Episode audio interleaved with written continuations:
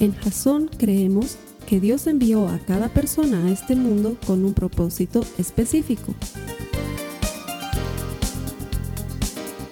Nuestra misión es ayudarte a que tengas una relación personal con Jesús y a través de ella encuentres ese propósito para tu vida. Queremos ayudarte a alcanzar ese propósito. Es nuestra oración que este podcast te ayude a tener visión, a tener jazón.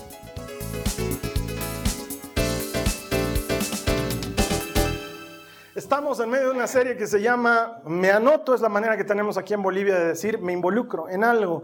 Y nuestro objetivo es ayudar a las personas de la iglesia y, ¿por qué no?, de los que están conectados en tantos lugares a través del Internet, a que iniciemos grupos pequeños, nosotros le llamamos compartimientos bíblicos, donde la gente pueda conectarse una con otra, ayudarse unos a otros a llevar sus cargas, orar unos por otros, darse consejos unos a otros y aprender de la palabra de Dios. Si tú que estás en el exterior o en el interior del país te animas a hacer algo de esto en tu ciudad, en tu ubicación, avísanos, escribinos, nos comprometemos a hacerte llegar gratuitamente todo el material para que formes una pequeña comunidad ahí donde estás. Va a ser un gusto hacerlo. A los hermanos que vienen aquí todas las semanas a ayudarme a predicar aquí, quiero darles gracias porque estamos llegando a miles a través del internet. Dale por favor la bienvenida al hermano que está a tu lado, dile gracias por venir a la iglesia, que el Señor te bendiga, gracias por ayudarnos a predicar, esa es una cosa maravillosa. Es una cosa muy buena, llegamos a miles a través del internet.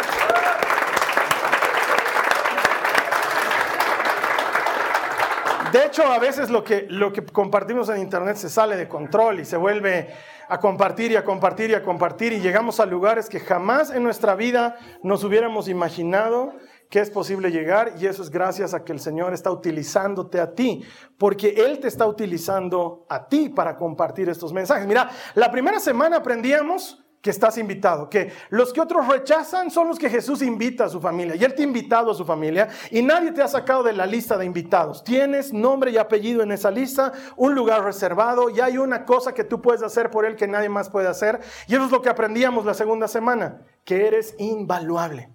Que Dios te ha dado talentos y habilidades, capacidades que nadie más las tiene. Y hay algo que tú puedes hacer que nadie más podría hacer como tú lo haces y Dios está queriendo que tú lo hagas por Él y para Él. Y esta semana vamos a aprender que somos influyentes. El tema se llama así, soy influyente. Y eso me, traía a la memoria una palabra que está muy de moda últimamente. Has debido escucharla. Es una palabra que la hemos adoptado del inglés porque se utiliza mucho por, por el tema de Internet y de redes sociales. ¿Has escuchado hablar de los influencers? ¿Has escuchado el término influencer? Hoy en día está muy de moda. Es una manera de llamar a los que hoy en día son líderes de opinión. Así se llamaban antes en español. Hoy se llaman influencers. Y tengo un amigo que trabaja conmigo, tenemos una pequeña agencia de publicidad, y él siempre me dice, vos deberías volverte influencer. Te volveremos influencer. Tenemos una plataforma, te ponemos un nombre de influencer y te vuelves influencer. Y no sé si estoy muy interesado. Pero el otro día resulta ser que algunas veces, algunas veces cuando estoy de buen humor y puedo perder algo de tiempo, hago unos videos de chistes para compartir con algunos amigos. Y el otro día hice un par de esos videitos y decidí colgarlos en, en Instagram y en Facebook por 15 minutos. Los colgué solamente por 15 minutos. Y en los 15 minutos que estuvieron colgados, la gente los había compartido y tuvimos 13 mil vistas de los videitos, 13 mil. Tal vez hasta lo vio el que yo no quería que lo vea. Entonces lo saqué del internet de inmediato. Y entonces este mi amigo me decía, ves, eres un influencer, te volveremos influencer, te haremos plataforma. Me metí ahí al internet para averiguar qué realmente dice sobre un influencer. Y la definición de internet dice, que un influencer es una persona que tiene el poder de influir sobre las decisiones de compra de los consumidores gracias a su relación con la audiencia de seguidores en redes sociales. Y no sé si realmente es eso lo que quiero hacer. No sé si es ese tipo de influencer que me gustaría ser. Y luego te traslado la pregunta a ti. ¿Tú te consideras un influencer? ¿Tú piensas que eres una persona influyente, así como para tener 13 mil vistas en Facebook? ¿Quién levanta su mano y dice, sí, yo soy así, de influyente? Nadie. Nadie, porque claro, intencionalmente te dije 13 mil y eso se vuelve, no, creo que han sido 300 los que han visto el videito. No han sido tantos como te dije, pero lo que pasa es que en realidad eso de la influencia y las redes sociales, como que es un término que el contexto actual nos los ha robado. Porque no tengo nada contra los youtubers, pero hay influencers ahora, youtubers sobre todo, que tienen, no sé, 3 millones de seguidores y que lo único que hacen es eh, una nueva manera de romper pan, digamos, ¿no? Y se filman rompiendo pan con su cara y tienen 2 millones de vistas. En serio, o sea, hoy en día la gente admira a gente por cosas extrañas. Y cuando yo era chico, los líderes de opinión eran, por decirte, periodistas. Gente cuya opinión realmente contaba en contextos sociales y culturales. O un influencer era un maestro en colegio que había sido el profesor de tu papá, luego fue tu profesor y luego pasó a ser profesor de tus hijos y tiene una larga trayectoria y es una persona íntegra, honesta de valores y principios y era influyente en su momento. O esa mamá, yo le llamo la mamá de los 80, que sacrificando su tiempo y sacrificando su propia vida, dedicaba su tarde a que sus hijas o sus hijos traigan amiguitos a la casa y les preparaba una torta y en lo que estaban jugando ahí los chicos les contaba alguna historia y sembraba principios en sus vidas. Esos eran los influencers de antes. Hoy en día los influencers hacen el floss, ¿no ve? O sea, se dedican a otras cosas en Internet. No tengo nada en contra de ellos, pero creo que el término nos los han robado. Porque mi objetivo hoy es ayudarte a comprender y a creer que Dios ya te hizo influyente. Tú ya eres influyente. Él ya te ha hecho influyente. No lo digo yo, lo dice la Biblia. Acompáñame a Mateo en el capítulo 5, los versos 13 al 16, por favor. Ayúdame a leer solamente la primera frase. Ayúdame a leerla. Dice, ustedes son la sal de la tierra. Ya desde ahí lo dijo el Señor. ¿Quién? Ustedes son la sal de la tierra. Pero ¿para qué sirve la sal si ha perdido su sabor? Pueden lograr que vuelva a ser salada, la descartarán y la pisotearán como algo que no tiene ningún valor. Ustedes son, ¿qué dice ahí? La luz del mundo, como una ciudad en lo alto de una colina que no puede esconderse. Nadie enciende una lámpara y luego la pone debajo de una canasta. En cambio, la coloca en un lugar alto donde ilumina a todos los que están en la casa.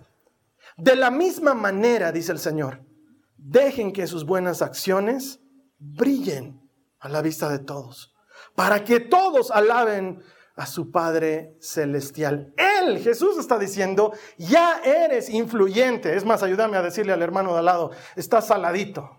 Dile, está saladito. Ahora míralo, al del otro lado, a tu segunda opción, y dile, estás brillantito.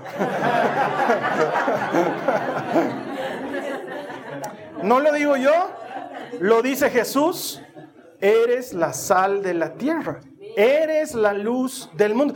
No dice vas a ser, dice que ya eres. Eso quiere decir que ya tienes influencia para salar tu entorno. Ya tienes influencia para brillar. ¿Y por qué quiere Jesús que brilles? También lo dice ahí, para que el mundo alabe a su Padre por las cosas que ustedes hacen. Ya nos ha hecho influyentes, pero el término nos los están robando. Nosotros tenemos que recuperarlo porque ahora con las redes sociales pareciera que la influencia solamente tiene que ver con teléfonos móviles y con internet, pero la verdad es que la verdadera influencia no tiene que ver con un aparato, la verdadera influencia tiene que ver con la gente. Y te voy a probar que tú ya eres influyente. Estoy seguro que esta semana, por ejemplo, solo en esta semana, ¿Has visto alguna película que te ha gustado tanto que se la has recomendado a alguien más? Y le has dicho, ay, no, tienes que ver. No, no la has visto. ¿Cómo no la vas a ver? No, tienes que verla. Y o lo has llevado al cine contigo, o le has machacado, o le has comprado el Blu-ray para que lo vea, o le has pasado el enlace, está en Netflix, tienes que. No, no la has visto. Y solo porque tú la recomendaste, alguien más la ha visto también. Eso es ser influyente. O has ido a comer a algún lugar y te encantó la comida.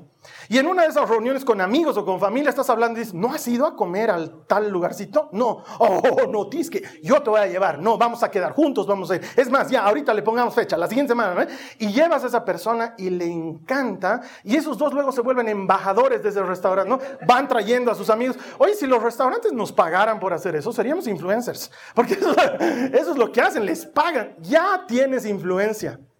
Ya le has recomendado algo a alguien porque a ti te pareció bueno y por tu influencia alguien más lo está haciendo. O cuando vas a viajar. Eh, voy a viajar a Cochabamba, le dices a alguien, que Cochabamba es un paraíso aquí en Bolivia. Voy a viajar a Cochabamba y te dicen, ¿ya has ido al Parque de la Familia?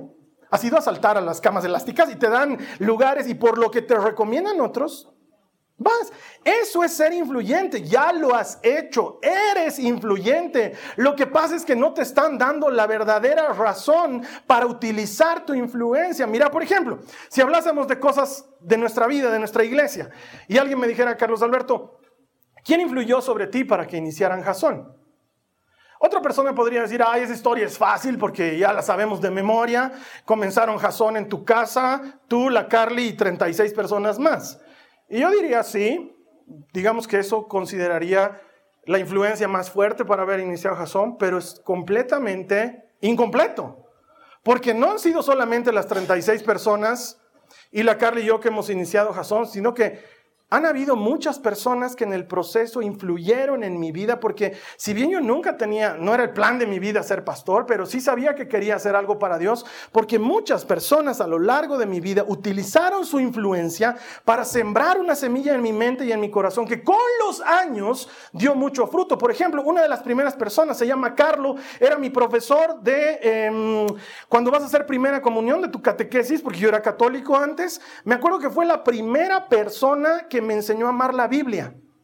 Tenía una Biblia roja, hermosa, me encantaba. Yo salía de mi casa con las cosas que me había enseñado. Le dije a mi mamá, quiero comprarme la misma Biblia. Fui y me compré una igualita roja. Todavía la tengo hasta hoy. Está hecha tiras de tanto que la he leído, subrayado, anotado y cosas. Porque hubo una persona que cuando yo tenía 12 años de edad me enseñó a amar la palabra de Dios. Él no sabía que algún día yo iba a ser pastor, pero me enseñó una de las primeras cosas que influyó poderosamente en mi vida. O te contaba de mi profesora de crecimiento los lunes. Llueva, trueno, relampagué, ella estaba ahí dándonos clases y durante un año y medio yo estuve pasando esas clases. Tenía 14 años y podía haber faltado, pero esta persona me enseñó a amar la Biblia y me respetaba y escuchaba mis preguntas y aguantaba mis chistes malos y estaba ahí para enseñarme la palabra de Dios y en todo ese tiempo fue sembrando una semilla. Ella ni siquiera sabe que soy pastor. Ella no sabía lo que estaba haciendo, pero estaba sembrando en mí una influencia poderosa. O me acuerdo que entré al ministerio de música. Un hermano que se llama Julio formó un ministerio de música para jovencitos. Todos teníamos 14 añitos, 15 añitos. Nos reunió, estaba el baterista, el bajista, el vocalista, el guitarrista. Estábamos ahí reunidos y nos dice, hermanos, ustedes creen que el ministerio de la música es para tocar música, pero no, eso viene después. Primero vamos a aprender de la Biblia. Y me acuerdo que sacó su Biblia, tomó un pasaje, no me acuerdo cuál, lo leyó y empezó a compartirnos cosas desde el pasaje. Mi quijada colgaba así ¿cómo hace eso? ¿Cómo aplica la Biblia a mi vida? Parece que Dios me estuviera hablando. Me acuerdo que llegué esa noche a mi casa, me puse de rodillas, oré al Señor, le dije, Señor, si me regalas un día la capacidad de agarrar tu palabra y enseñársela a otros, no me regales nunca más nada. Es todo lo que necesito. Este hermano no lo sabía, pero me estaba enseñando a anhelar ser predicador algún día y es otra persona que ha influido en mi vida. Y eso puede irle añadiendo más personas a la lista. La tenía la Juanita, que era mi líder en la casa de oración, que una vez oró por mí, me agarró a un ladito, nunca me olvido, y me dijo, el Señor me está mostrando que Él tiene algo grande para ti. Yo no sé qué, a qué se estaría refiriendo en ese momento, pero ¡pum! Esa palabra se quedó aquí. O un hermano que iba y nos daba unos talleres de sonido, agarrábamos consolas, movíamos volúmenes, y cuando terminábamos los talleres, el buen tipo me acompañaba a tomar movilidad porque yo era un muchachito y en el camino me hablaba de Dios y me decía, Carlos Alberto, el Señor está sembrando algo grande en tu corazón. Tienes que buscarlo, tienes que buscar qué es eso que Dios quiere que hagas para Él. Incesantemente sonaba esa palabra en mi mente. Este hermano ni siquiera sabía lo que estaba haciendo en ese momento, pero estaba sembrando una semilla de influencia que en el tiempo iba a dar mucho fruto. Tenía un profesor en el colegio que le decíamos Coco y él siempre me decía, Carlos Alberto, vos tienes que dedicarte a hablar en público. Yo le decía, ¿qué, qué, oficio es ese? No sé, me decía. Abogado, tal vez. Sí, como esos penalistas, me decía, delante de un tribunal y su señoría, vas a ver, tú convences a la gente, tú convences, entonces tienes que dedicarte a eso. Otra pequeña semillita de influencia en mi mente y en mi corazón. Y si tuviera que seguir mencionando, por ejemplo, cuando estábamos en vísperas de iniciar Jason, no sabíamos qué, iba, qué íbamos a iniciar. Han habido tres pastores distintos, sin relación el uno con el otro, que han vaciado su corazón en mí, me han mostrado que Dios tenía algo para mí, para iniciar algo. Nunca me olvido, estábamos en la casa de mi suegra y uno de estos pastores que era amigo me dijo, no, ahorita mismo sacó su mochila, no sé de cómo tenía aceite, me dijo, ponte de rodillas. Yo le dije, ponte de rodillas, te voy a ungir. Y me hizo poner de rodillas, lloró y me ungió con aceite y me dijo, el Señor te está llamando a iniciar iglesias. Yo no tenía idea, ni siquiera había decidido lo que iba a hacer. Pero hubo esta persona que se tomó el tiempo para influir en mí o este pastor americano que se llama Andrew, que el Esteban lo contactó y que nos llevó a los Estados Unidos y nos permitió conectarnos con nuestros hermanos de Life Church, por medio de los cuales somos embajadores de YouVersion a nivel latinoamericano. Nunca hubiera sucedido si esta persona no hubiera sembrado esta pequeña semillita. O cuando nos escribió Dana Byers de los Estados Unidos y nos dijo, ¿quieren hacer una iglesia en línea? Wow, sí, quisiéramos hacer. Y entonces el Esteban, que es un loco de las, de las cosas informáticas y es un genio de las computadoras, le hablé y le dije, hermano, nos metemos. Y me dijo, claro que sí, nos tenemos que meter, pero no sabemos hacer nada, no importa, nos tenemos que meter. Y comenzamos y hoy llegamos a miles de personas a través del Internet. Entonces, si alguien me dice, Jasón comenzó en una casa eh, con 36 personas, yo digo, sí, pero es incompleto porque Jasón comenzó mucho antes, con muchas personas que influyeron cada una un poco más, un poco más, un poco más en tener este ministerio. Quiero decirte, la influencia no es inmediata pero siempre termina dando frutos. El hecho de que hoy no veas la cosecha no significa que la semilla que has sembrado no haya echado raíces. A veces nos va a tocar cosechar, pero muchas veces solamente vamos a sembrar. Y no tienes idea lo que Dios puede hacer por medio de una pequeña conversación, por medio de una pequeña palabra de ánimo, por medio de un pequeño gesto de amor que tú le demuestres a alguien más, que en ese momento puede parecer nada, pero que en el tiempo se puede transformar en algo extraordinario, porque Dios quiere usarte a ti para llegar a quien todavía no se ha llegado. Ya eres influyente. Ya eres influyente. Es más, te quiero contar para que te ubiques de la persona, de una de las personas más influyentes en su momento allá en la época de Jesús. Era una mujer samaritana. Alguna vez te he debido contar la historia. Si es la primera vez que estás con nosotros, te pongo al día. Esta mujer samaritana quiere decir que venía de un lugar que se llamaba Samaria. Los samaritanos no se hablaban con los judíos porque estaban divididos territorialmente, pero sobre todo históricamente porque los samaritanos antes habían sido israelitas, pero a causa de la opresión de Babilonia, de Persia, de Siria y de Asiria, habían absorbido la cultura extranjera de estas otras naciones y creían en el Dios de Israel, pero su costumbre y su vida era muy distinta por estas otras naciones. Entonces los judíos a ellos los consideraban paganos, los consideraban gente con la que no había que juntarse, y los samaritanos igual no se juntaban con los judíos, y resulta ser que Jesús, pasando por esta ciudad, por este país que se llamaba Samaria, se detiene en un pozo porque estaba cansado, dice la Biblia, y en lo que descansaba se acerca esta mujer a sacar agua del pozo, y Jesús le habla y le dice, mujer, ¿me puedes invitar un poquito de agua? Y la mujer se sorprende, porque un judío no hablaba con una samaritana, y menos un hombre con una mujer. En esa época, un hombre no hablaba con una mujer desconocida, era muy mal visto hacer algo así. Entonces ella le dice, ¿qué te pasa? ¿Por qué me hablas? Tú eres judío, yo soy samaritana, no nos hablamos, ¿te acuerdas? Y Jesús le dice, con mucho amor, a la manera en la que solamente Jesús sabe hablar a la gente. Si tú supieras quién te está hablando, le dice. Tú me pedirías a mí que te dé agua. Yo te daría agua de beber. La mujer recibe estas palabras, pero obviamente está choqueada por el momento. Entonces es sarcástica con Jesús y le dice, claro, o sea, tú tienes para sacar agua del pozo, si ni tienes con qué sacar agua del pozo. O me vas a decir que tú eres mejor que nuestro padre Jacob que hizo este pozo. Porque obviamente ella está recibiendo las palabras de Jesús, pero de una manera en la que ella no estaba preparada para recibirlo. Y Jesús sigue siendo ese gran hombre de amor. Y le dice, el agua que tú sacas de ahí, la tomas y te vuelve a dar sed. El agua que yo te ofrezco, la tomas y no vuelves a tener sed nunca más. La mujer siente que esas palabras cautivan su vida porque ¿sabes qué? Con esta conversación Jesús le está dignificando, no la está maltratando, no le está humillando, la está devolviendo la condición de persona al hablar de igual a igual, al tratarla con respeto. Entonces la mujer se siente ya conmovida y le dice, quisiera de esa agua. Pero Jesús sabe que todavía hay que hurgar un poco más dentro. Por eso le dice, por favor, anda a traerlo a tu marido.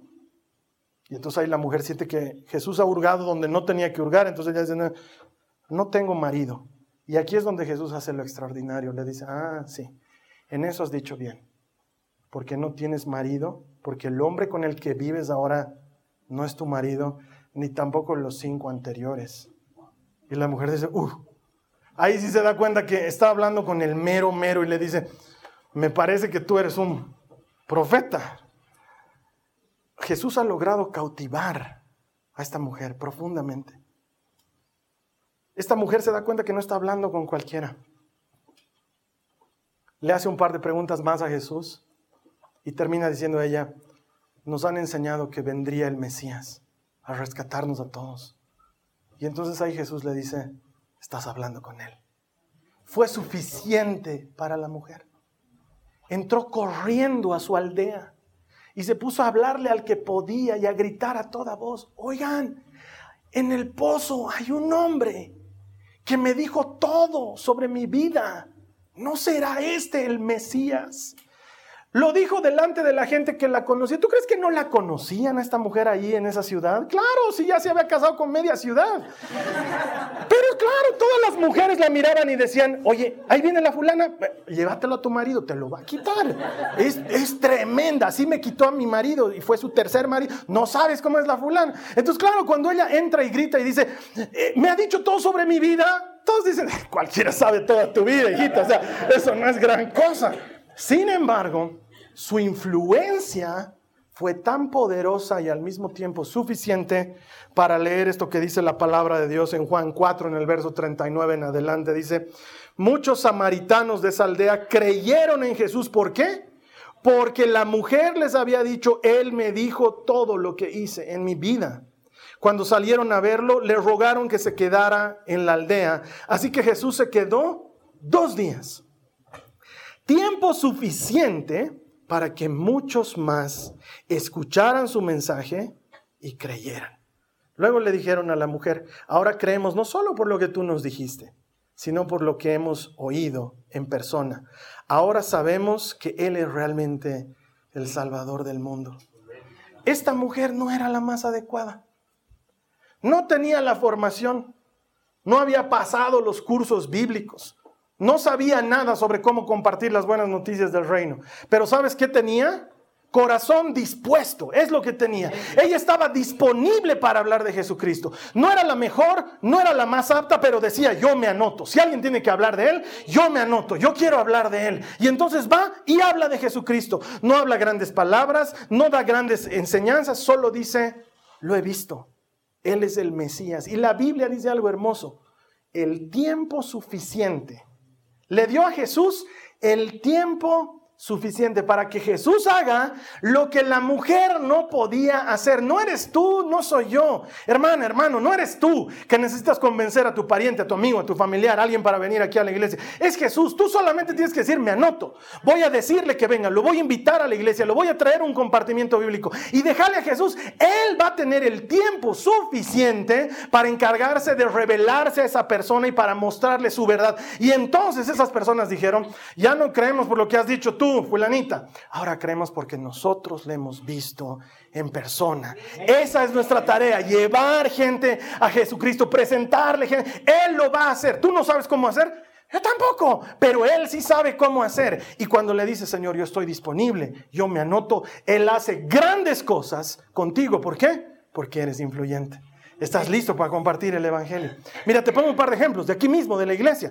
No necesitas que tu vida sea perfecta para llevar a Jesucristo a otras personas. Tenemos una hermana aquí en la iglesia que sintió un pesar enorme en su corazón por eh, estas personas que llegan del norte de Potosí, aquí en Bolivia. Tenemos varios departamentos, así se llaman, y hay un lugar donde vive gente muy pobre que se viene a las ciudades a mendigar, a pedir dinero, a pedir comida. Y aquí en La Paz se ha habilitado un lugar en la terminal de buses que es un albergue transitorio, es una especie de galpón pequeño donde las personas que salen a mendigar en las mañanas Luego en las noches van ahí a pasar la noche y a veces hay ahí 100 personas, a veces hay 200 personas incluyendo niños y están todos ahí apretados y hacinados. Y esta hermana sintió en su corazón atenderles. Y solita, sin que nadie la ayude, comenzó a ir ella todas las semanas y les llevaba algo de comer y les llevaba un cafecito caliente y les compartía la palabra de Dios. Pero decidió hacer que su influencia sea un poquito más grande y nos lo transmitió aquí en la iglesia y un par de hermanos más se sumaron a ese movimiento y lo que comenzó como el deseo de una mujer de ministrar a un grupo de personas en necesidad se transformó en un ministerio que se llama el Ministerio de la Misericordia y la gente iba todas las semanas llevándoles algo de abrigo, llevándoles frazadas, atendiéndoles en sus necesidades porque una persona decidió comenzar algo así. O conozco otra hermana que también venía aquí a la congregación y que sintió que el Señor la llamaba a visitar gente en la cárcel. Y empezó a visitar gente en la cárcel. Y es bien complicado para una mujer ir a la cárcel, pero consiguió la forma, los permisos y se agenció las maneras y ahora viaja por todo el país yendo a cárceles y ministrándoles a los reos, hablándoles la palabra de Dios y compartiéndoles el Evangelio. ¿Por qué? Porque no necesitas que tu vida sea perfecta, lo que necesitas es querer hacerlo. Hay otra hermana aquí en la iglesia que todos los fines de semana está en algún hospital orando por enfermos. Y como la cosa se ha vuelto más grande, entonces hay hermanos, hermanas que les ha contado su actividad y que los lleva y oran por enfermos y ministran a la gente en los hospitales. ¿Por qué? Porque ya eres influyente. No necesitas que alguien te haga influyente. Jesús ya dijo, eres la sal de la tierra, eres la luz del mundo, anda y haz tu trabajo. O tengo otra hermana, no es de esta iglesia, pero es igual hermana de la iglesia, es profesora en un colegio y sus alumnos saben que ella es cristiana, entonces aprovecha muchos tiempos en los que los alumnos en confianza vienen y le cuentan y le dicen, eh, esto nos está pasando, profesora, esto me ha sucedido, y ella, ella los lleva aparte y les dice, oraremos, y les da consejos de la palabra de Dios. Y en una época en la que la gente dice, uy, qué difícil es hablar con los jóvenes de Jesucristo, esta maestra de colegio habla todas las semanas, ora, ministra y bendice la vida de sus alumnos. ¿Por qué? Porque ya es influyente. ¿Por qué? Porque es la luz del mundo y la sal de la tierra y tú eres exactamente lo mismo. Sal de la tierra y luz del mundo. Y el Señor quiere utilizarte para llegar a otros. Lo único que necesitas decir es, me anoto. Mira, aquí en la iglesia tenemos un proyecto que recién lo vamos a poner en marcha en los próximos meses. Le hemos denominado la mesa de Samuel. Te voy a hacer corta la historia para que sepas por qué le llamamos así. Samuel era un gran profeta en el Antiguo Testamento. Le llamaban el varón de Dios, el vidente, el profeta, así le llamaban. Saúl, el primer rey de Israel, era un tiro al aire, un cualquierita, nadie le tiraba bola. Y por esas cosas que solo Dios permite, Saúl termina sentado en la mesa de Samuel, escuchando la palabra de Dios y comiendo manjares, dice la Biblia. Cuán hermoso sería que Dios le dé a nuestros hijos pequeños la posibilidad de sentarse a la mesa con un Samuel una mujer, un hombre que ya ha vivido, que tiene experiencia, que ha logrado cosas en la vida y que Dios lo ha llevado a crecer y avanzar, y pueda contarles a las nuevas generaciones cómo lo logró y los chiquitos y las chiquitas aprendan de esta persona. Entonces orábamos y pensábamos con la Carla y decíamos, oye, en la iglesia tenemos, está el fulano, y la sutana podría hablar claro. Y él, oye, tenemos harta gente, entonces lo vamos a hacer y vamos a hacer una mesa de Samuel donde esa persona, ese, ese hermano, esa hermana va a venir y va a darles una charla a los chicos y les va a contar cómo ha llegado a esas etapas en su vida y lo que ha significado Dios. Y ellos van a escuchar y sabes qué van a es, es para chicos chiquitos, 10, 11, 12, 13 añitos.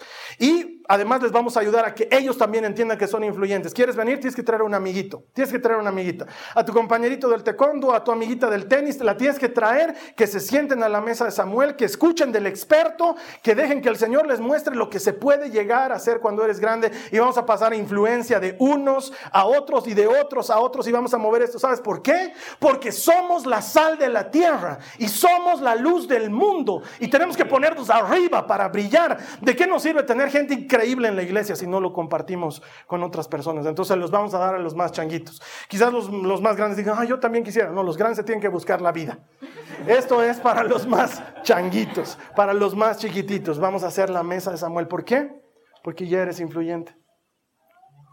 El Señor ya te ha dado algo para compartir. Ya has sobrevivido unas cuantas cosas. Puedes mostrarle al mundo la luz del Señor. tu vida no necesita ser perfecta. Ese nunca fue el requisito para servir a Jesús. Cuando yo era un muchacho y andaba a pie, oraba y le decía al Señor, Señor, si me consigues un auto, un auto, lo único que te pido. Yo voy a ir a hablar de ti hasta el último rincón del cerro. Me tienes que conseguir el auto. Bueno, pues el Señor me consiguió el auto.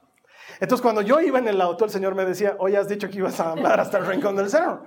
Y le decía, sí, Señor, pero no aparece la oportunidad. Y me acuerdo que en esa época yo pasaba todos los días por el hospital obrero. Es un hospital grande aquí en La Paz, un hospital público. Y cuando pasaba por el hospital, el Señor me decía, anímate, entra a orar por enfermos. Y yo le decía, Señor, no te dejan entrar al hospital obrero, no entras así nomás, es difícil, es complicado. Y él me decía, tú anímate, yo te voy a hacer entrar. Entonces parqueaba el auto y me iba al hospital obrero y era así el gentío, gente tratando de entrar al hospital. Y su carnet, señor, no, no es horario de visita, ¿qué está, ¿a dónde estás viniendo? A toda la gente así. Y yo llegaba y me decía, ¿y usted a qué está viniendo? A orar por enfermos. Ah, pase, pase. Me dejaban, sí, me dejaban entrar. Entonces entraba y le decía señor, ¿y ahora dónde tengo que ir? Y apareció un médico y me decía, sí, ¿a quién está buscando? Le decía, nadie ha venido a orar por enfermos. Y me decía, qué bien. Y me agarraba de la mano, ven aquí. Me llevaba un pabellón, 20 camas, me hacía entrar. Aquí hay gente, ora por ellos. Entonces yo entraba, me acercaba, Señor, ¿puedo orar por usted? Sí, me decía el enfermo. Empezaba a orar y el de allá escuchaba y levantaba su mano y me decía, ¿va a orar por mí más? Sí, ahorita espero un ratito. Y me iba todas las semanas, oraba piso tras piso, conocía enfermos, oraba por los enfermos. ¿Sabes qué? No sabía orar Solo sabía que quería estar útil para el Señor, quería estar a su disposición. Y le decía, no sé, pero si tú me dejas entrar, yo voy y lo hago. Me compré unas tarjetitas, no sabía cómo compartir de Jesús. Tenía 15 años, no sabía cómo compartir. Esto es antes, ¿no? No tenía auto a los 15. Me compré unas tarjetitas porque yo no sabía evangelizar. Eran unas tarjetitas que se llaman palabritas. Había una ovejita y una cita bíblica. Y un espacio para escribir alguito. Entonces yo andaba con mis tarjetitas en mi mochila. Entonces me subía a la movilidad y en el micro veía a alguien y yo sentía que tenía que dar la tarjetita, entonces sacaba la tarjetita y le escribía Dios le bendiga y le regalaba. Y la gente me recibía y le decía, eh, le regalo gracias, y me iba. Y nunca me olvido, en un micro saqué una tarjetita y le di a una señora que estaba sentada y ella recibió la tarjeta, me miró, la empezó a leer y se puso a llorar. Entonces yo dije, Señor, ¿por qué me haces esto? Le he hecho sentir mal a la mujer. Esquina abajo, esquina abajo. Me bajé en esa esquina. Y detrás de mí se bajó la señora y me dijo, muchachito, muchachito, detente. Y yo me detuve y dije, perdón señora, yo no quiero.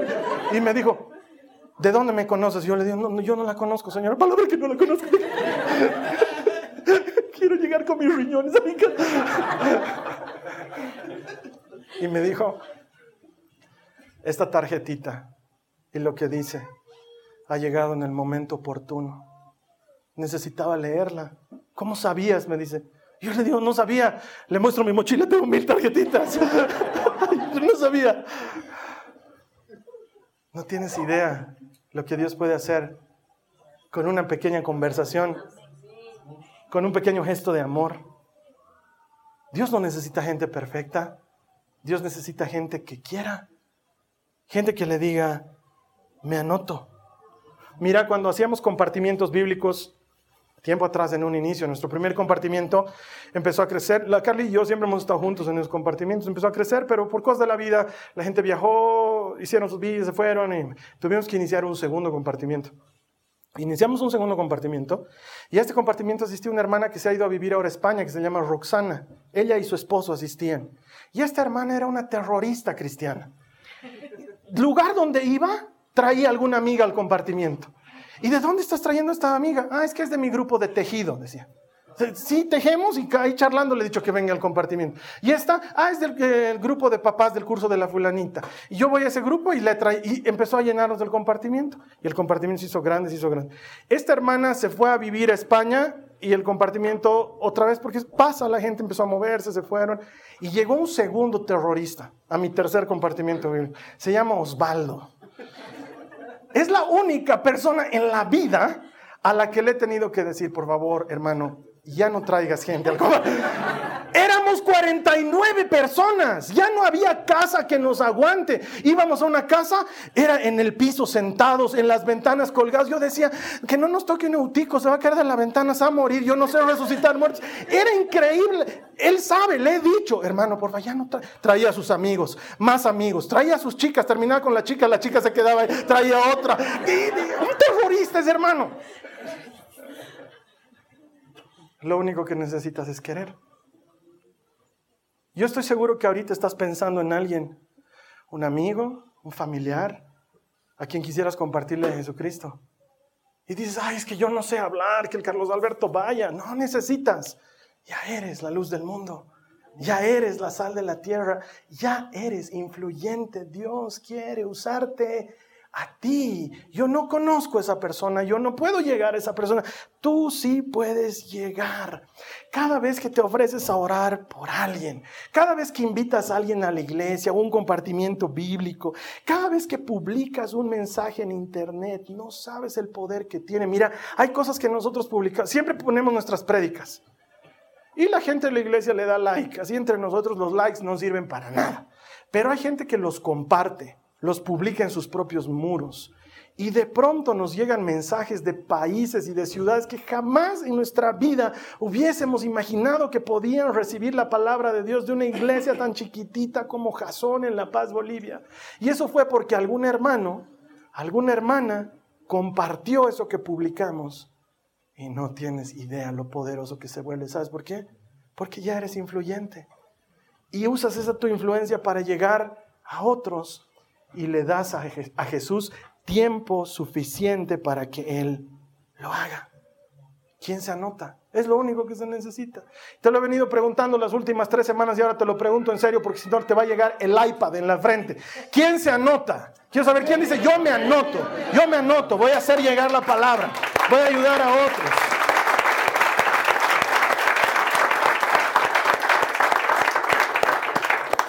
¿Te das cuenta? Matrimonios sanados, hijos rescatados de los vicios, familias funcionales, gente que ha vuelto de su mal camino. ¿Todo por qué? Porque alguien les compartió de Jesucristo. Quiero que te pongas a pensar en esto.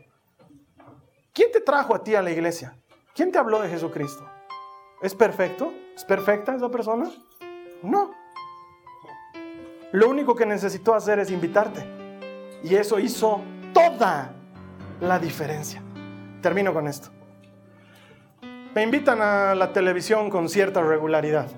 Me invitan por mi trabajo, porque hago coaching, soy em, motivador, hablo sobre liderazgo y me invitan para hablar de temas. Me dicen, ¿puedes venir a hablar de cómo mantener a los empleados motivados? yo voy. ¿Puedes venir a hablar para darles consejos a los papás cómo motivar a sus hijos a, ir el primer día de clases? Yo voy y hablo. Y cuando salgo, las redes sociales estallan, me, llegan mensajes de todo lado. Y me llegan mensajes de cristianos que me odian. Hay cristianos que me odian, ¿qué puedo hacer? Y me mandan mensajes donde me dicen, hipócrita, ¿por qué no has hablado de Jesucristo? ¿En serio? De hecho, he visto una vez un simulacro ahí de pelea entre un hermano y una hermana de aquí de la iglesia que me defendía. Y que le decía, pues no lo conoces al Carlos Alberto, no puedes hablar así de él. Y, el otro decía, sí, pero es un hipócrita. Ha tenido 15 minutos al aire y no ha hablado ni una sola vez, ha dicho Jesús. yo te explico por qué. Cuando me invitan a la tele, no me invitan a hablar de Jesús. Me invitan a hablar de mi trabajo. Si voy y hablo de Jesús, ya no me van a volver a invitar. Ah, lo que quieres es que te inviten y te voy a decir por qué. Si pudiera contarte la cantidad impresionante de personas a las que he podido ministrarle porque me vieron en la televisión. Porque luego me mandan un mensaje y me dicen, mi hijo necesita ayuda, quiero charlar con usted, ¿dónde lo puedo buscar? Y o, les he ayudado por teléfono, o les he escrito algo, o nos hemos visto persona a persona a persona, o los he traído a la iglesia por esa puerta que me abrió el Señor de influencia. Entonces hay gente que me dice, ¿y los de la tele? ¿No saben que eres cristiano? claro que saben. Los presentadores saben, los productores saben, porque si hay algo de lo que jamás me avergonzaré es decir que soy cristiano, que soy discípulo, que estoy en primera línea, que voy a dar mi vida si es necesario. Muchos de los que he ayudado son esas personas que trabajan en la tele y saben que soy cristiano. Entonces, uso la influencia que el Señor me ha dado. Me ha abierto una pequeña puerta por donde dejo que Él pase. y le doy tiempo suficiente para que la gente crea en Él. Estoy seguro que tú puedes hacer lo mismo. Solamente deja que Él te use en tu círculo de amigos, con los chicos o las chicas que vas al gimnasio, con las personas que te juntas para jugar fútbol un fin de semana, en el chat de mamás del curso de tus hijos. Ya eres influyente. Solamente necesitas estar disponible.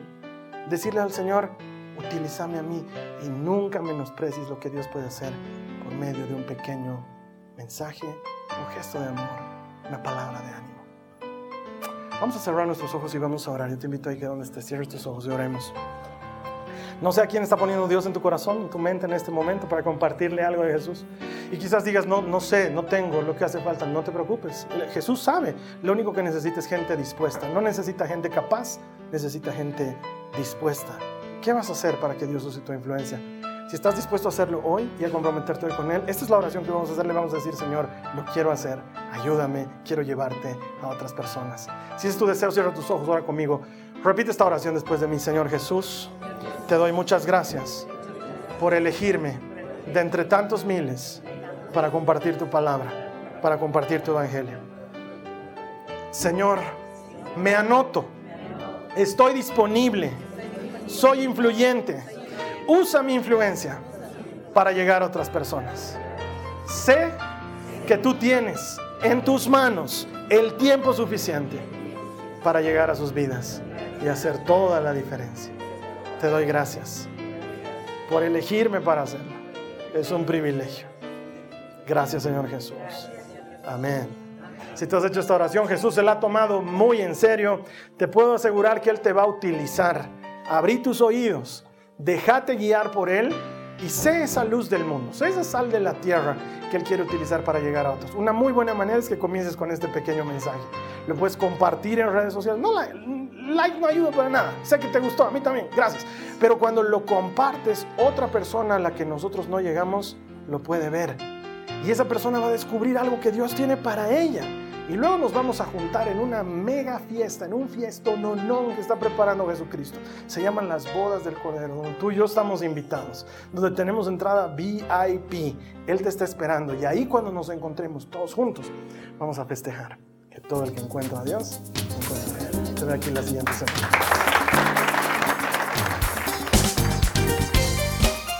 Esta ha sido una producción de Jason Cristianos con Propósito. Para mayor información sobre nuestra iglesia o sobre el propósito de Dios para tu vida, visita nuestro sitio web www.jason.info. Allí encontrarás muchos recursos para animarte en tu relación con Dios, enseñanzas, nuestro blog, prédicas y mucho más. Te lo deletreamos www.jazon.info también puedes visitarnos en nuestro sitio en Facebook www.facebook.com barra Que Dios te bendiga abundantemente. Muchas gracias.